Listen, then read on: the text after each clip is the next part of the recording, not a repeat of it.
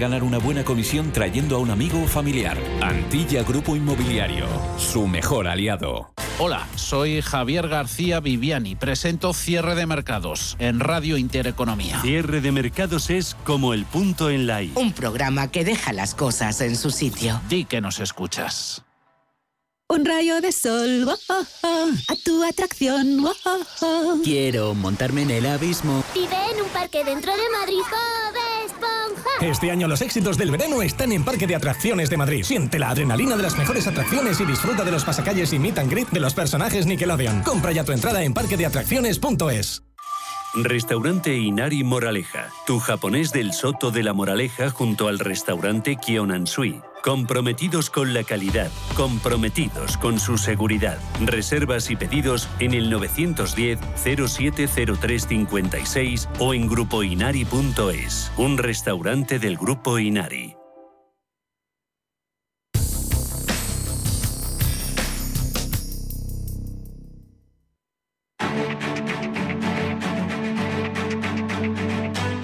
Capital Intereconomía, el consultorio.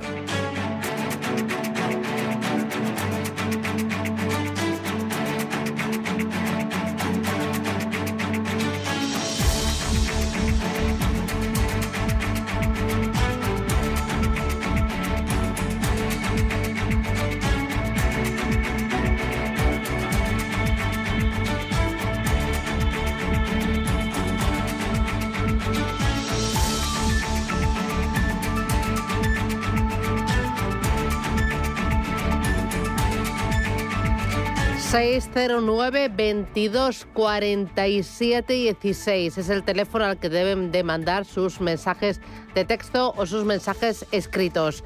91 533 18 51. A este teléfono nos ha llamado Maribel. Buenos días.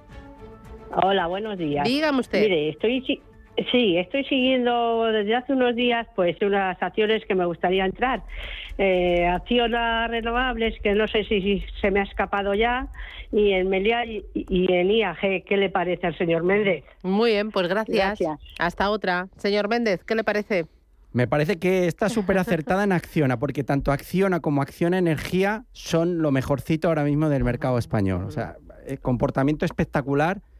Si se le ha escapado, ya sabe que a mí me encanta entrar en tendencias alcistas y aunque está en zona de máximos, en 38,04 ahora mismo, hemos marcado un máximo en 39, creo que tiene capacidad para seguir subiendo e irse a buscar los 40. También me gusta Acciona, ¿eh? que está en tendencia alcista y creo que también se puede estar en la serie, aunque esté cara.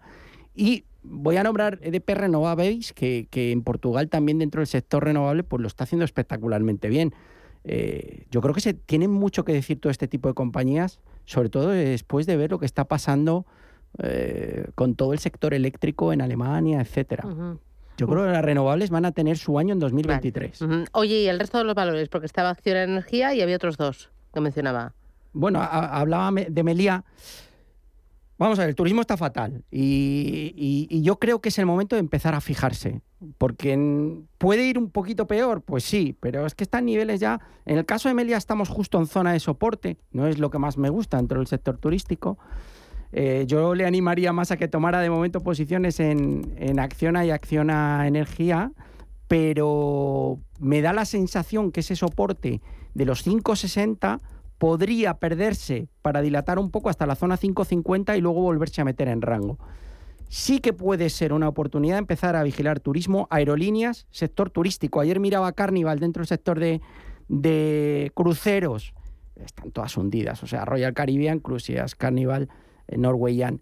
Pero es que mm, en el caso de, Royal- de Carnival, desde niveles de 8 dólares, pues prácticamente estamos en 10. Son valores bajistas, que no los quiere nadie ahora mismo. Pero yo creo que hay que empezar a ver aerolíneas y si no nos dan sustos con más ampliaciones de capital como la que vimos en Air France, creo que los precios son, son muy atractivos para un inversor que tenga arrestos a tomar ahora posiciones, pero que hay mucho más potencial de subida que de bajada. El momento es malo, ¿eh? Y probablemente continúen con su, con su goteo. Pero el que lo aguante yo creo que va a tener su premio. Muy Nos bien. hablaba de Meliá y creo que nos había hablado de otra más, pero no la, he- no la he cogido. ¿Cuál era el otro? La- Yo no lo he apuntado, ¿vosotros lo habéis apuntado? Tampoco. Bueno, llamamos a la señora, recuperamos eh, el valor que nos quedaba pendiente y voy mientras con una notita de audio. Buenos días, para el señor Méndez. Estoy metido en Solaria y en Fuel Cell. Eh, ¿Cómo ve estas dos acciones? Sobre todo Fuel Cell, ya que ha bajado bastante y, y no sé qué pasará. Buenos días y buen programa. Bueno, ¿cómo lo ves estos dos? No, Solaria la veo bien, sigo confiando en la estrategia de, de su equipo. Es verdad que en la zona de 23.30 tiene ahí un triple techo, que lo pueden, lo pueden ver en el gráfico, con una corrección importante hasta el soporte de la zona de 19,5-20. Me da la sensación que va a servir de soporte y vamos a volver a testear el 23. Me sigue gustando y creo que va a tener su oportunidad de, de buscar precios más ambiciosos. Es verdad que la situación del mercado español esta semana ha sido mala, pero está aguantando el tipo. El caso de Fuel Cell, bueno, aquí, aquí, aquí hay más chicha. Aquí estamos en cerca de zonas de mínimos. Los mínimos se marcaron en la zona de 2,90, estamos a 3,84. Eh, mientras no rompamos niveles, yo le diría de 4,75, no hay nada que hacer, esto sigue bajista. Pero vuelvo a decir, eh, el que pueda invertir en estos precios, tenga un poco de paciencia, creo que se va a ganar bastante dinero aquí en el momento que veamos una recuperación del mercado. Estoy convencido que vamos a ver precios que multiplicarán por cuatro o cinco veces de aquí a un año, año y medio. Seguro. Hay muchos del Russell. Pero vamos, fue, fue el Cell, que es hidrógeno. Es verdad que ha habido muy buenas noticias esta semana, eh, Susana, eh, relacionadas con, con NIO, por ejemplo, que los deliveries han subido muy fuerte, en torno al 60% del crecimiento del último año. Buenas noticias de Xpeng también, Li Auto también con buenas sensaciones. Eh, hoy veía que Bit también había dado muy buenas cifras de ventas. Y me da la sensación que el coche eléctrico está empezando a mejorar la sensación de Wall Street. Otra cosa es que uno crea o no. El hidrógeno es otro tema. A mí todavía me gusta más y creo que Fuelcel volverá a brillar, pero hay que tener paciencia, no es su momento y, y está donde está. Mira, la señora de antes nos decía que era había preguntado por IAG, pero que como habías hablado de las aerolíneas, que lo que le habías dicho ya le, le bastaba y que más que suficiente y que fenomenal y que mil gracias. Voy ahora con Ana, buenos días. Hola, buenos días. Gracias Dígame. por el programa. Yo quería saber por Repsol cómo lo ven eh, y luego también ENCE. ¿Vale? Muy bien, gracias. Repsol y ENCE. Nunca dije yo ya había dicho. Ya, no. Y veo analistas que lo Ya que dicen. yo, y es que no puedo con ello. Ayer veía una entrevista en YouTube, no puedo decir con qué. Había dicho que, pero había dicho que Repsol era salida en 15.16. Estamos en 12.72. Fuera el petróleo. Se ha pasado ya. O sea, lo que, lo que ayer veía Marathon Oil, Susana, por la, por la noche, de, de 4 dólares, 2000, finales del 2020, se fue hasta 32 dólares en Estados Unidos y ya está en 20 dólares.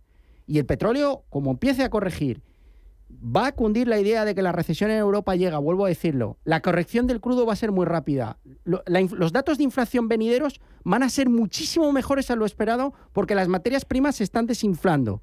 Y aunque los precios en los supermercados, que es lo que nos cuentan en el telediario, siguen muy caros y es la realidad, eh, vamos a ver que los datos venideros de inflación son muy positivos porque las materias primas ya han caído un 30% respecto a los máximos y el petróleo se va a 80 dólares. Fuera de Repsol y todo lo que tenga que ver con petróleo y energía.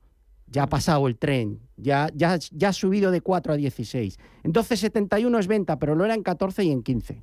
Muy bien, voy con Genaro, buenos días. Hola, buenos días. Gracias Dígame. por el programa. Y enhorabuena a mi persona Méndez, que lo escucho todos los martes. Mm. Eh, a, a ver si me da un... Para poder entrar en dos que antes hablaba mucho, pero ahora se ha callado de ella. Nadie pregunta. Stilra y Aurora Cannabis. Vale. ¿Algo más? Muchas muchas gracias. ¿no? Muy Nada, bien, muchas estupendo, gracias. Bueno, de momento no entraría, la verdad. O sea, esto, o sea, va a tener su momento, ¿eh? O sea, y, y estoy convencido que Tilray, que llegaba a un goteo brutal, nadie se acuerda del cannabis, etcétera, ahora no se oye tanto. Estamos en 3.24, no la puedo recomendar porque, porque continúa con su goteo bajista y yo no sé si va a ir a un dólar. Eh, pero me da la sensación, y vuelvo a decir, que esto yo lo vi bajar de 2 a 2 hace un par de años y luego lo he visto subir a 60. Por lo tanto, para aquellos corazones y aquellas personas atrevidas, pues, pues una entrada. Aurora Cannabis exactamente lo mismo, es el mismo sector, tiene el mismo goteo, 1,76, el sector está muerto. No le puedo decir entre ahora, tengo que ver una recuperación. A lo mejor le digo entre a 6 o a 8 o a 10, pero ahora sería imprudente por mi parte porque el goteo continúa. Que confío en que van a volver a tener su momento todos estos valores que están destruidos dentro del, del Russell y compañías de pequeña capitalización, estoy seguro. Vale, voy con Iván, buenos días. Hola, ¿qué tal? Buenos días. Dígame. Mira, la, le quería preguntar al señor Méndez, eh, que bueno, me ha avisado un poco la pregunta el oyente anterior eh, sobre Tilray, eh, ya lo ha explicado, pero yo lo, que- lo que le quería preguntar es si tiene noticias sobre si al final se aprueba en Estados Unidos, que creo que Biden lo llevaba en su proyecto, y yo creo que eso lo revalorizaría bastante.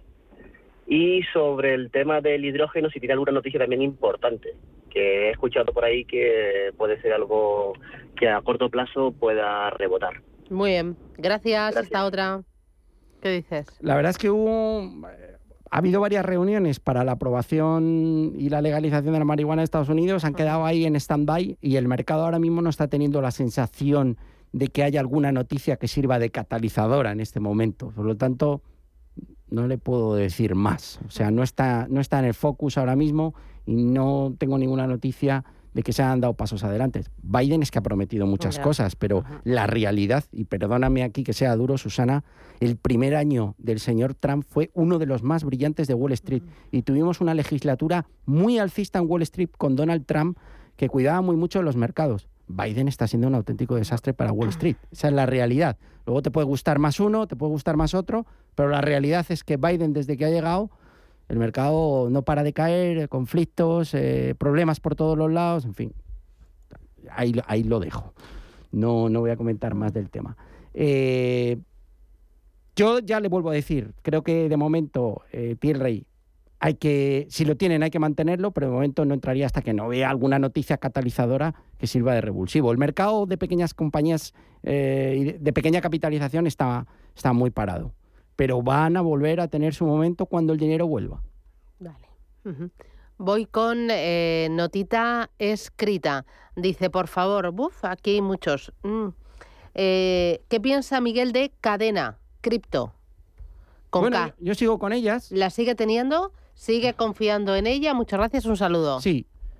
De hecho, mm, me gustaría más comprar más a estos precios. El proyecto es muy bueno, es verdad. eh, eh, a ver, aquí el jefe es el Bitcoin. El Bitcoin ha bajado de 64.000 a 20.000 y eso al final lastra a todas las altcoins eh, más pequeñas y entre ellas a cadena que ha pasado de la zona de 6, 7 a 1,50. El proyecto es bueno, el proyecto va adelante, dicen que puede ser sustituto del Ethereum, vamos a esperar que vengan mejores momentos. Sigue habiendo rumores de algunos exchanges con problemas. Y en el momento que el Bitcoin se vaya otra vez a la zona de 50, 60 mil, que creo que lo va a hacer, eh, pues volveremos a ver a cadena a 15, 20. ¿Es buen momento para entrar? Igual se va a 0,80, Vale. pero me da la sensación que a este precio se va a multiplicar por bastantes veces. La última, Digital Turbine.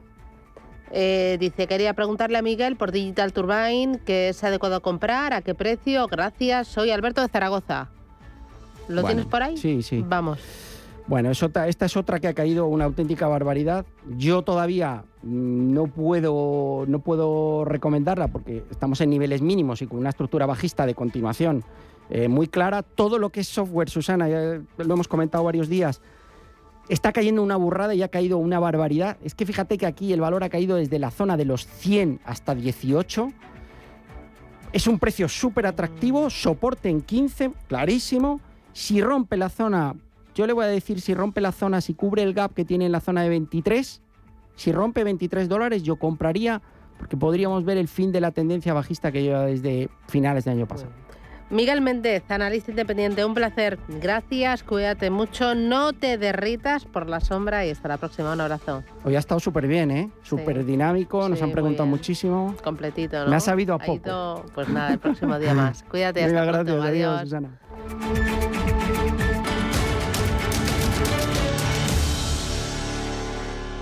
Si necesitas una tasación oficial para solicitar una hipoteca, para una herencia, para conocer el valor de tu patrimonio, tu empresa es Global, con V de valor. Somos una firma líder en tasaciones oficiales homologadas y en servicios integrales de valoración, ingeniería y consultoría inmobiliaria, con más de 35 años de experiencia, rapidez online, rigor y garantía de servicio. Recuerda, Global se escribe con V de valor. Global.es. Si mantienes la cabeza en su sitio, cuando a tu alrededor todos la pierden, si crees en ti mismo cuando otros dudan, el mundo del trading es tuyo. Trading 24 horas, un sinfín de oportunidades. Cuando ves la oportunidad, IG. Todas las operaciones conllevan riesgo. 76% de las cuentas de inversores minoristas pierden dinero en la negociación de CFD con este proveedor. Debe considerar si comprende el funcionamiento de los CFD y si puede permitirse asumir un riesgo elevado de perder su dinero. En la Universidad de Valladolid creamos futuro desde el siglo XIII, con 24 facultades, 70 titulaciones, 180 grupos de investigación, con un servicio de relaciones internacionales de referencia en contacto con más de 2.000 empresas y fomentando el emprendimiento. La Universidad de Valladolid te lo pone al alcance. Atrapa tu futuro. Estudia en la UBA. UBA.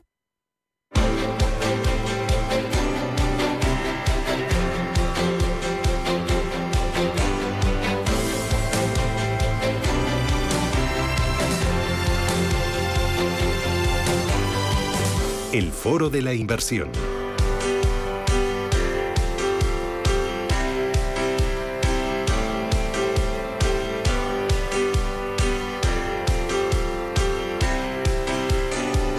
Diez y 23, esto es Radio Intereconomía y abrimos nuestro foro de la inversión para poner el foco en el oro. Lo hacemos con Germán Vega Lombardía, que es gerente de CMC Metales Preciosos. Germán, ¿qué tal? Buenos días, bienvenido. Buenos días. ¿Qué tal? ¿Hace mucho calor? Bueno. Bueno. Sí. Bueno, ya verás a mitad de día, ¿eh? que vamos a tocar los 30, 32, 34. Esto, estamos en pleno verano. Un poquito mejor en Valladolid. Eh, bueno, eh, por la noche sí, seguro que sí, ¿no? Sí. Sí. Eh, oye, Germán, eh, ¿qué hacéis vosotros en CMC Metales Preciosos? Nuestra actividad es eh, el oro y la plata de inversión. ¿Por qué recalcas el de inversión? Pues porque el oro es un metal, es una materia prima eh, y, no tiene nada que ver un anillo, que es un producto de orfebrería, con un lingote de oro de inversión, que es eh, un producto financiero a, eh, a todos los efectos eh, divisa, o sea, reserva de valor y medio de pago. Entonces, si coges un folio y un billete de 50 euros, los dos son papel, pero es obvio que hay diferencias muy importantes entre los dos. Pues lo mismo pasa con el oro de inversión y un anillo.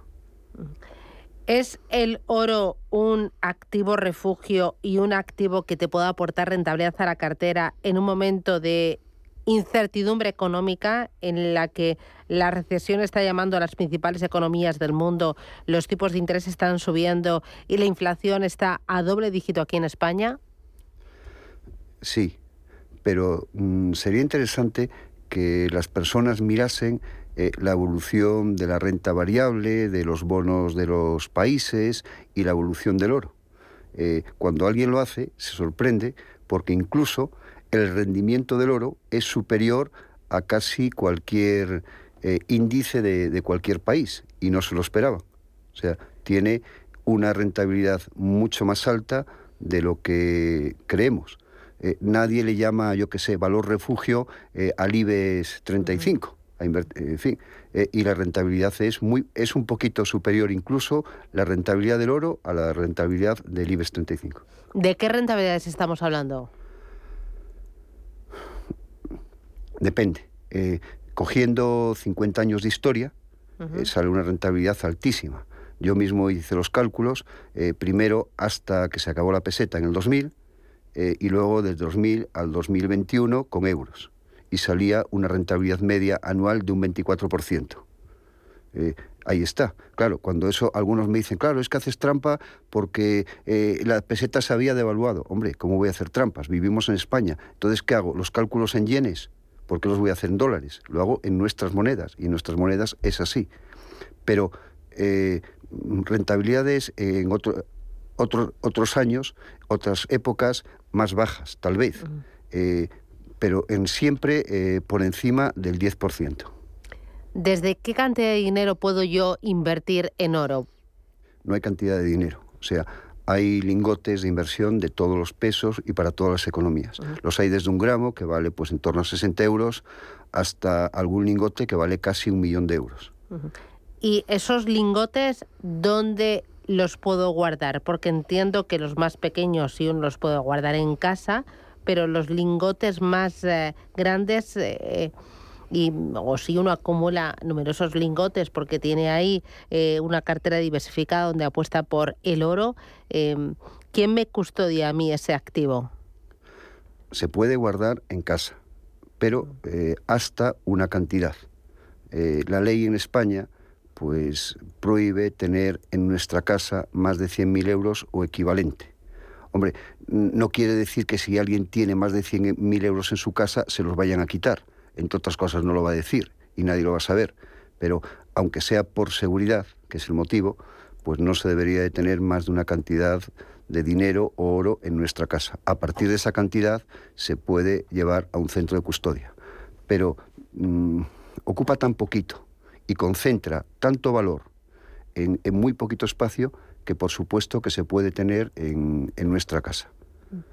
¿Qué es lo más habitual? Los clientes que llaman a la puerta de CMC Metales Preciosos, ¿qué cantidades suelen comprar y lo suelen hacer de forma regular como aportaciones periódicas, igual que las aportaciones que puedo hacer yo, por ejemplo, a un fondo de inversión? Mm, cada cliente es un mundo, eh, pero sí que ocurren cosas curiosas.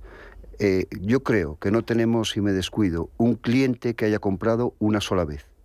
El que compra una vez oro en su vida, eh, a partir de ese momento entiende la economía y su patrimonio de una manera diferente. Y cada uno compra en función de sus ingresos. Eh, el que gana mil euros, tenemos clientes que ganan muy poquito, que ganan incluso mil euros y, y con esfuerzo, que son muy entrañables, hasta compran de vez en cuando un pequeño lingote y lo guardan. O sea, eh, cualquier economía eh, es dinero. Entonces, la pregunta es como si me preguntas, eh, ¿cuándo tenemos que tener dinero o quién tiene que tener dinero? Todos, pero cada uno en su medida, porque el oro no es un activo especial, es dinero todos los efectos, es divisa.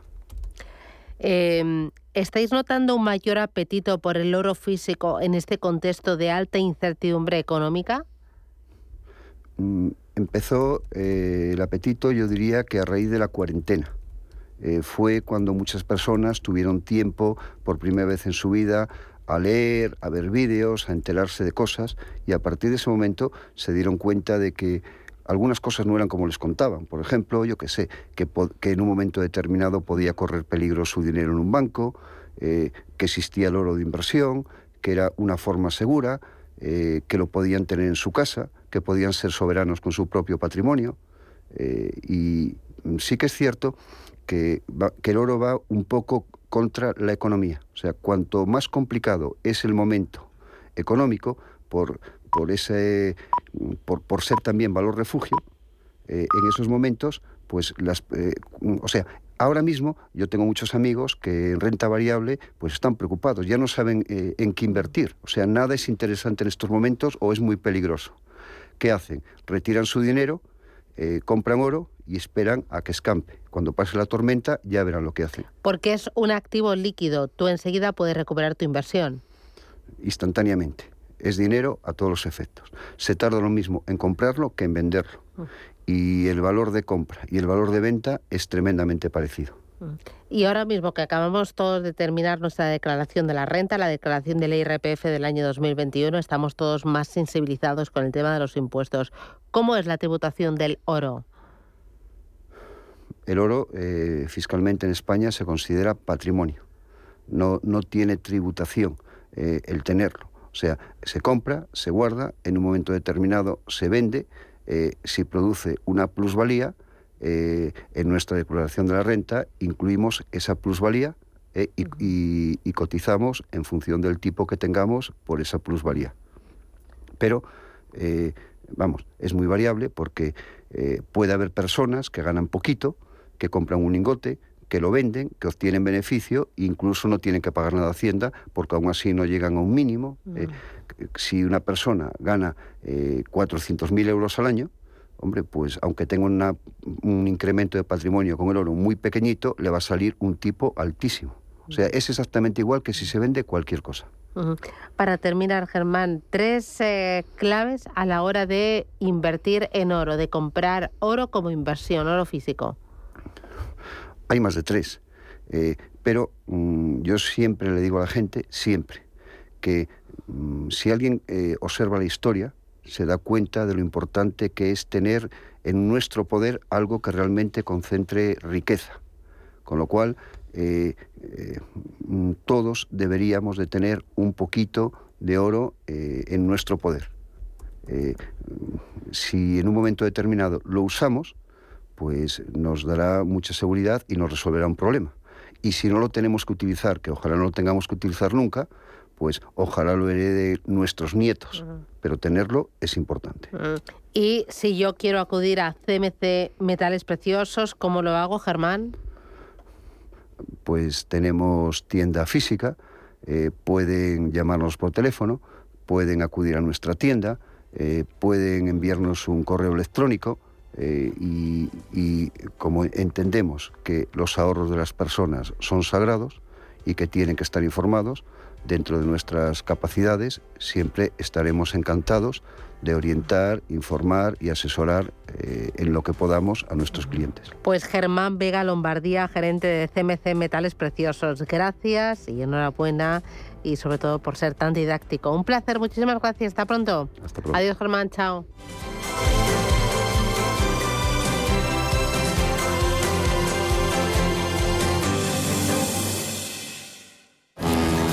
Ya se acercan otra vez las verbenas y las fiestas. San Luis, San Juan, San Pedro y es el momento de presentaros Conservas 5ñ de Santoña, que vuelven con sus cofres con los mejores productos del mar, las mejores anchoas, boquerones, mejillones. Tapea con tus amigos y familiares y no dejes escapar la ocasión. Haz tu pedido en el 942 51 26 26, directo de la fábrica de Santoña o a través de su tienda online 5nconservas.es. Recuerda, 942 51 26 26 o 5nconservas.es.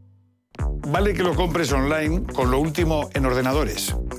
Y que lo conserves en un frigorífico No From Digital Fries, eh, no sé cuántos. Ellos a lo suyo, a ser lo que han sido siempre. Un exquisito jamón cocido y un exquisito fuego. Yo soy de 1954. 1954 del Pozo. Que lo bueno nunca cambie. Si tu pasión es la caza, sueñas con el sonido del río mientras lanzas tu caña o simplemente disfrutas del campo y la naturaleza, este es tu programa. Caza, pesca y naturaleza. Todos los sábados y domingos de 7 a 8 de la mañana en Radio Intereconomía. Coordina Marcos Ruiz.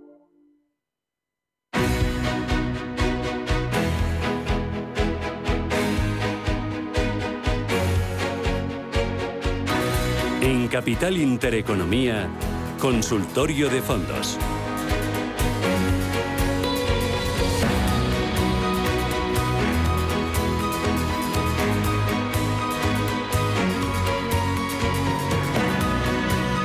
Esto es Radio Intereconomía, Capital Intereconomía. Abrimos este espacio que dedicamos a analizar, a estudiar y a aprender sobre fondos de inversión. Hoy me acompaña Diego Morales. Diego, ¿qué tal? Buenos días. Buenos días. Que pertenece al Departamento de Inversiones de Aspine 11 Asesores Financieros EAF.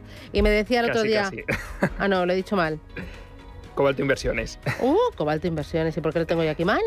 Cosas, de la, cosas del directo. Vale, vale, vale, vale, vale, vale. Ya me estaba liendo yo, madre mía. La inercia, la inercia Eh, que ya, llevamos. ya, que vamos como, como locos. Eh, que necesitamos vacaciones. Esto es el, cerebro, síntoma, es el igual que el cuerpo, me está mandando señales. Susana, cógete vacaciones. Sí, este es Susana, vete a la playa, pero eh, no le hago caso, soy cabezota y ya sabes. Bueno, digo desde Cobalto Inversiones, el otro día hablábamos, oye Susana, ¿por qué no ponemos el foco en este entorno de de alta inflación, subida de tipos de interés, en este entorno eh, de eh, desaceleración económica, amenazas de recesión, en activos que nos puedan ayudar a protegernos de ese entorno y que puedan trasladar eh, a, sus clientes y, tener poco impacto en los márgenes la subida en los precios. Y le dije, ah, pues me parece fenomenal. ¿Qué me propones? Me dijo, rates.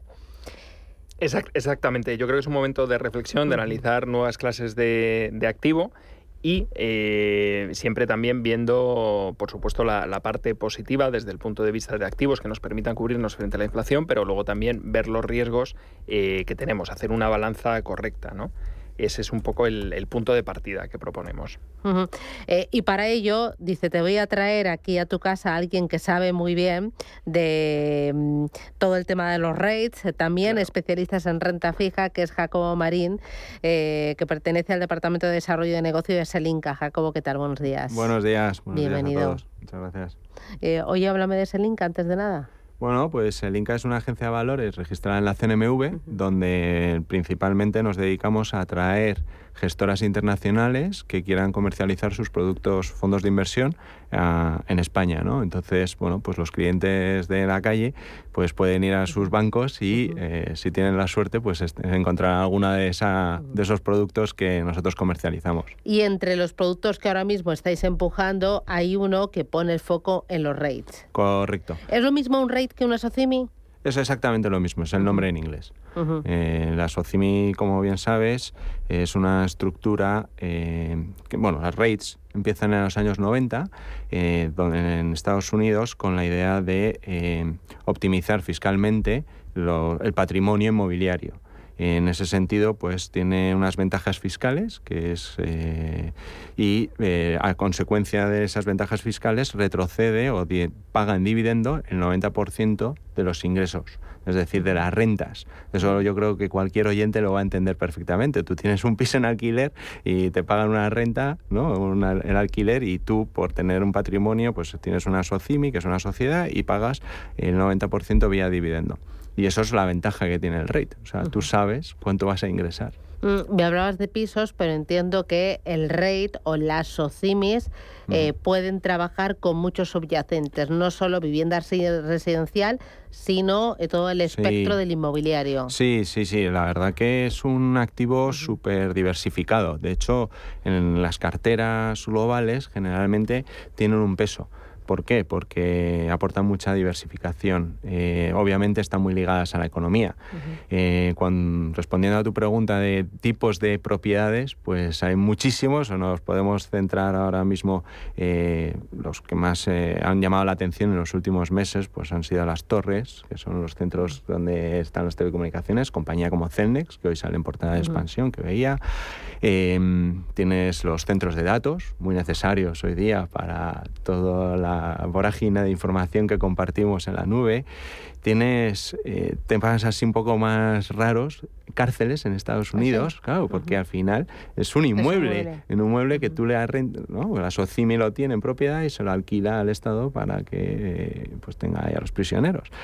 Eh, bueno, pues tienes eh, oficinas, hoteles. eh, Claro, entiendo hospitales, residencias de estudiantes. ¿no? Bueno, residencial, centros comerciales. Logística también. Logística muy grande, muy ujú. grande, muy importante hoy día también con todo el tema de la, lo- lo- el e-commerce, ¿no? Eh, ha, ha tenido mucho peso. Eh, es decir, muy, muy grande. Estados Unidos probablemente sea el mayor mercado por tipo de activo, Europa también. Cent- eh, también hay otro que es curioso, ¿no? El tema de, de los centros eh, de almacenaje, eh, pero de, de nuestro, pues no sé, eh, las maletas o cosas que nos sobran en casa y que quieres gua- trasteros los de toda la trasteros, vida, los ¿no? trasteros de toda la vida, ¿no? Es decir, al Bueno, en Estados Unidos yo lo veo por las películas, ¿no? Que es muy habitual en el que es un trastero donde te puedes guardar un coche antiguo o Totalmente. donde, bueno, los ladrones se guardan el botín o las claves Exacto. necesarias para... Es.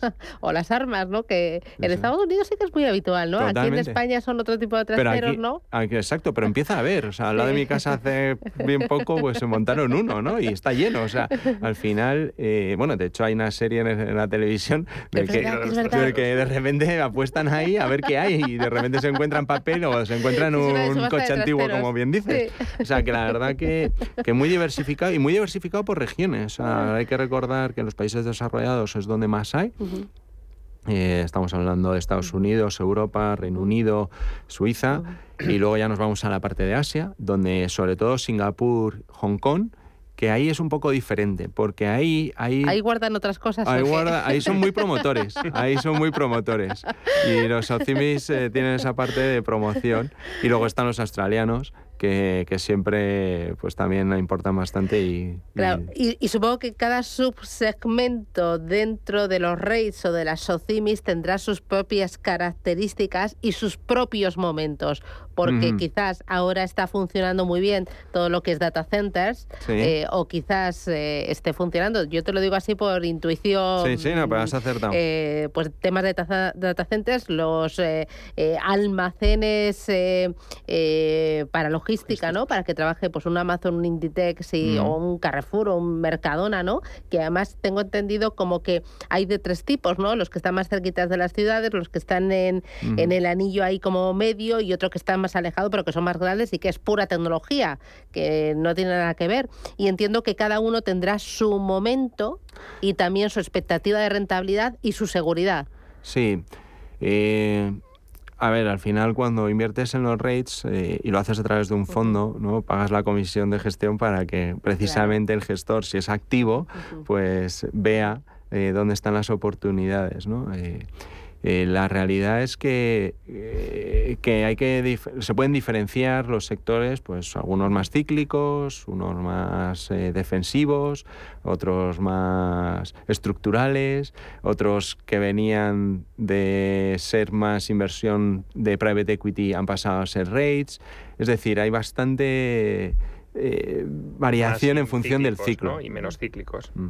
Dependiendo del ciclo. El gestor va balanceando un poco en función de esa visión macro. ¿no? Eso es la idea de un fondo, pero cada uno puede comprar hoy mismo en, bolsa, pues no sé, Merlin Properties, ¿no? O sea, pero al final lo que te da la gestión es un gestor eh, especializado que ha seleccionado los activos para que se, complementariamente te aporten una rentabilidad y te mitiguen el riesgo. bueno, o sea, a ver, hay que recordar que hay fondos que tienen tienen eh, un benchmark, ¿no? que es un índice de referencia al que seguir y no se pueden desviar mucho. Entonces, dentro de ese índice de referencia, pues sí, pueden aumentar o disminuir los pesos en diferentes regiones. Por ejemplo, pues durante prácticamente los últimos nueve meses, eh, en, el fondo que yo represento, pues hemos estado fuera de Europa, pero ahora vemos una gran oportunidad, empezamos a ver y empiezan a invertir, a incrementar el peso. No quiere decir que se pongan las botas, pero sí un poquito. Eh, en Estados Unidos empiezan a reducir, Australia habían reducido, eh, es, decir, o sea, pueden variar un poco esa asignación a las diferentes regiones o sectores. Yo con lo que me quedaría, eh, si soy del oyente, tengo mi patrimonio financiero, mi cartera y digo, oye, quiero incluir activos reales, ¿no? Entonces dentro de la parte de activos reales, inmobiliario, que entraría un activo, luego hablaremos de la parte de los riesgos o relación con, los tipos de interés. Eh, con las subidas de tipos, mejor dicho, mayor coste de financiación, eh, lo que me permiten es tener una cartera inmobiliaria global y diversificada que lo que básicamente voy a obtener es una rentabilidad por alquiler, lo que se llama la, yield, que por el conjunto de la cartera, y luego por otra parte una potencial revalorización del precio a, largo plazo. ¿Qué tienen de bueno y de malo estos activos? Para mí también tiene una parte mala, eh, es que están cotizados, es decir, en cualquier momento puedo obtener puedo obtener liquidez, ¿no? Y parte del, truco, yo truco por decirlo de alguna manera, o parte de la rentabilidad viene porque este tipo de estructuras inmobiliarias, o sea, al final es una sociedad cotizada que tiene unos inmuebles dentro o una cartera, eh, tiene endeudamiento, tiene apalancamiento, ¿no? Es parte del secreto de por qué tiene más rentabilidad, pero también es una fuente de riesgo y yo creo que en un contexto como el actual de subidas de tipos, bueno, pues parte de estas OCIMIS eh, se ven perjudicados por un mayor coste de, de financiación. ¿no? Claro, porque yo ahí tengo un poco el corazón como partido. Entiendo que las subidas de tipos de interés les puede venir mal a este tipo de activos, pero por otra parte la subida de la inflación les puede venir bien, ya que sí que eh, puede repercutir o trasladar al cliente final la subida de la inflación sin ningún problema. Sí, así es, eh, Susana. De hecho, eh, bueno, es un poco el mensaje, ¿no? Los rates o el sector inmobiliario protege contra la inflación. Bueno, eh, lo que hay que hacer es entender bien cada, lo que hemos hablado antes, ¿no? Cada subsector, cada tipo de propiedad no tiene el mismo efecto eh, la inflación o la subida de tipos. ¿Por qué? Porque un centro comercial no renueva eh, el contrato cada año, eh, se renueva cada X años, entonces si no toca este año pues no, no le va a afectar, pero por ejemplo residencial sí que se hace cada año y de hecho pues hay una compañía en Alemania, principalmente propietaria de inmuebles de alquiler de residencial, que ya el año que viene va a tener una revalorización de su dividend yield, o sea, lo que decía Diego, de la, del reto, la rentabilidad por dividendo eh, del 10%. Eh, ¿Cómo se están comportando este año los eh, fondos o los rates? Eh, mm, ¿Están aguantando el temporal? ¿Están descorrelacionando? Me pone aquí caras como diciendo, mm, me gustaría, ya me gustaría. Ya me gustaría, sí, porque la verdad que, claro, tú entiendes el concepto, ¿no? Y ves aquí Madrid o ves, nosotros estamos en Madrid, pero en cualquier ciudad de, de España, pues cómo los alquileres suben, cómo el alquiler residencial sube, cómo las oficinas cada vez es más difícil encontrar. Em, el año está siendo negativo, no hay duda, eh, está siendo negativo eh, porque a lo mejor veníamos de una gran revalorización del año pasado, el año pasado fue el segundo activo que más subió. Y bueno, este año hay diferentes motivos. Eh, los gestores opinan que uno de los principales es eh, que el mercado se vuelve loco ¿no? con las noticias. Eh, ¿no? De alguna manera y le y bueno, y el hecho, yo, para mí uno de los problemas que tiene este tipo de activo es precisamente la liquidez, ¿no? El que esté cotizado. pues muchas veces no es tan bueno estar cotizado y tener una valoración diaria, ¿no?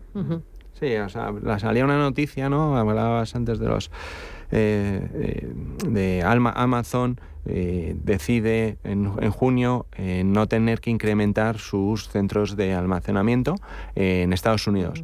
Pero la consecuencia de esa noticia es que en Europa una compañía, una, un REIT, una SOCIMI, que se dedica a, centros de almacenamiento, pues le pegaron un menos 25.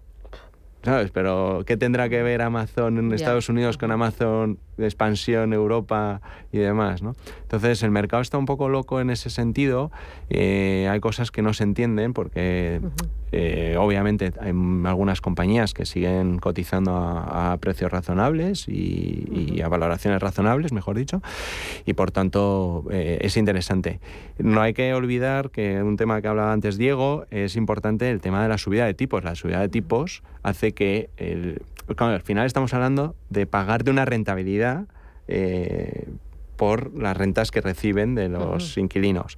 Claro, esa rentabilidad es del 3 y pico por ciento, pongamos. Claro, si el bono global, el Treasury global a 10 años, te sube de 0 a 2,8, eh, la diferencia ya no es tanta, entonces la gente prefiere a lo mejor, o sea, los inversores, mejor dicho, prefiere reducir su exposición a real estate y comprar el bono. entonces, o el bono americano o los globales, ¿no? Porque yo siempre hablo del global, porque, porque no tengo un fondo específico de, de Estados Unidos. Pero vamos, hablando del global, la diferencia se ha reducido. Claro, por una de dos, o te aumentan el dividend yield, o sea, la rentabilidad por rentas, o el bono cae porque lo que comentabas antes, al borde de la recesión. Claro, si se desacelera la economía, pues los bonos tienden a bajar. ¿Vosotros estáis incorporando fondos especialistas en rates en las carteras de vuestros clientes, Diego? Nosotros tenemos inmobiliario, pero alternativo, no cotizado, y nos estamos empezando a plantear un poco, eh, vuelvo al mensaje de esa, o sea, los mercados cuando caen siempre tienden a generalizar, hay cosas que realmente tiene sentido que, que caigan, volvemos un poco a lo que hemos hablado en otros programas, hay empresas con pocos márgenes, mucha deuda, pero hay otro tipo de activos, eh, mm, determinados temas de tecnologías, eh, temas como los rates, que empezamos a ver unas valoraciones eh, y puntos de entrada muy interesantes y creo que es momento de replantearse, bueno, por lo menos revisarlo, ¿no?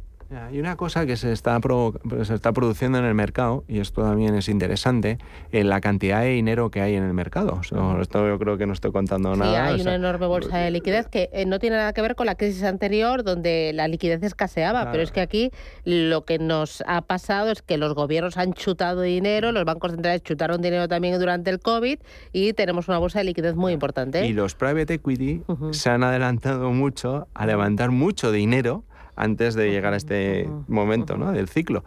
Y estos inversores, que son inversores que generalmente compran eh, pues vienen a Serrano y dicen, oye, pues me voy a comprar tres edificios porque tengo mil millones, me los compro y los tengo ahí a rentabilidad perpetua, ¿no? Con buenos inquilinos, estás en Serrano, pues ¿quién no quiere estar en Serrano? Vale, pues estos private equity, al tener tanto dinero, ahora se están replanteando comprarse directamente los rates, porque como están tan mal, como decía antes, ¿no? Han caído tanto en precio y estamos viendo muchas operaciones de adquisición. Y esto es interesante también tenerlo en cuenta para cuando inviertes en el, Mm. en el sector global, pues que hay sectores que se van a beneficiar de que hay private equities, fondos de capital riesgo, que tienen mucha liquidez, que tienen que invertir. Por ejemplo, puede ser en las torres, pues en los centros de datos, en logística. Seguro que veremos muchas operaciones de aquí a final Bueno, de ya lo hemos visto, además, grandes bancos también que han, han apostado por comprar carteras enormes del sector logístico en, aquí en España, ¿no? Que ha habido operaciones ahí muy sonadas por parte de un banco. claro, pues- Naranjita, ¿no? En Naranjita.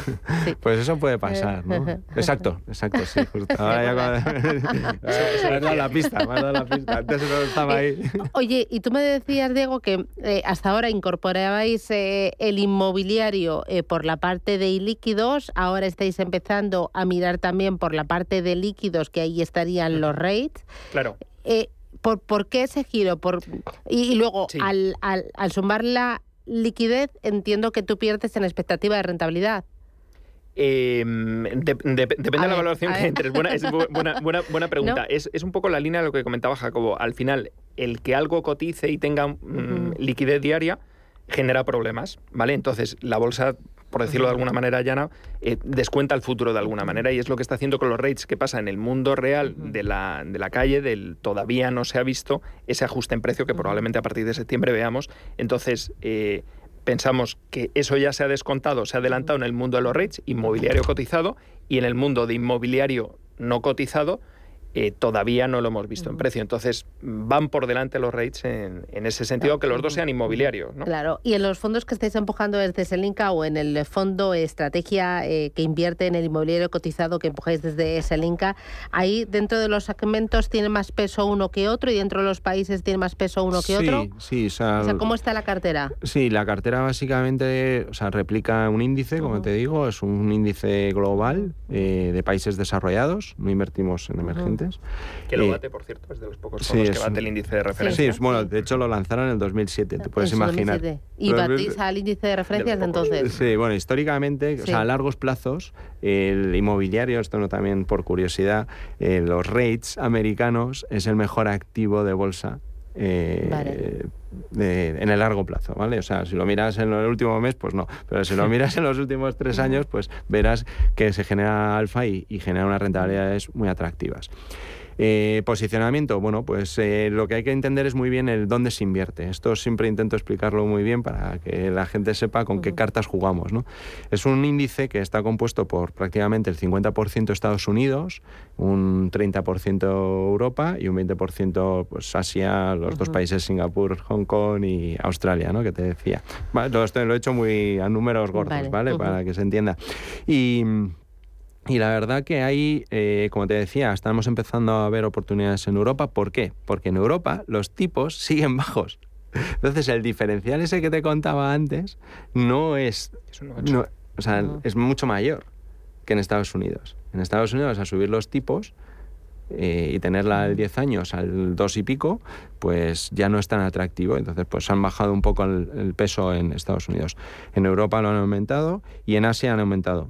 ¿Por qué? Porque fundamentalmente eh, eh, sigue otra vez en la apertura de las economías después del COVID, pues vuelve a, a intensificarse todo el desarrollo inmobiliario. Eh, Oye, ya me queda poquito tiempo para terminar. Eh, tres ideas que se tiene que llevar clara el ahorrador que invierte a través de fondos de inversión sobre este, este, este activo. Pues em, diría activo líquido, como decía Diego, Inmobiliario puro. con exposición inmediata a, a bienes inmuebles y una beta inferior a las acciones. Rentabilidad por los dividendos, gracias al flujo de los ingresos constantes y a menudo crecientes. Eso es importante, como decíamos, la inflación hace que esas rentas suban y más la apreciación en muchos casos del propio inmueble eh, pues derivado a, la inflación o derivado a que es un activo prime. ¿no? Y diría también que generalmente tiene una diversificación porque tiene baja correlación tanto con otras clases de activos y por la diversificación que hemos estado hablando y ahondando tanto pues de región y por tipo de propiedad. Y yo daría una cuarta que es momento para, revisar por la corrección que ha tenido. Entras con, un nivel de entrada, con un NAP que lo, que lo llaman un punto de entrada. Eh, que yo creo que es interesante por lo menos para, para plantear. Cotizamos con descuento. Te puedes quedar con ese titular. Pues eh, Jacobo Marín desde Selinca, Diego Morales desde Cobalto Inversiones. Un placer, muchísimas gracias. y hasta la próxima. Un abrazo. Adiós.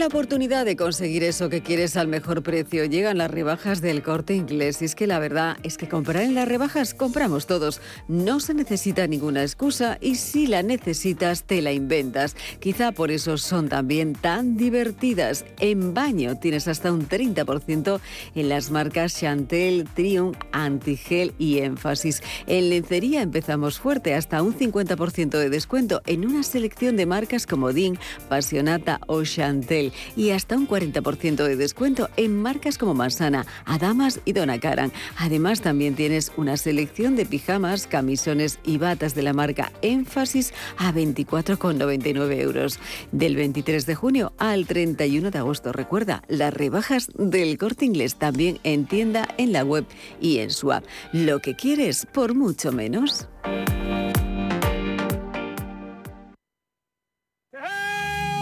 Si tu pasión es la caza, sueñas con el sonido del río mientras lanzas tu caña o simplemente disfrutas del campo y la naturaleza, este es tu programa. Caza, pesca y naturaleza. Todos los sábados y domingos de 7 a 8 de la mañana en Radio Intereconomía. Coordina Marcos Ruiz.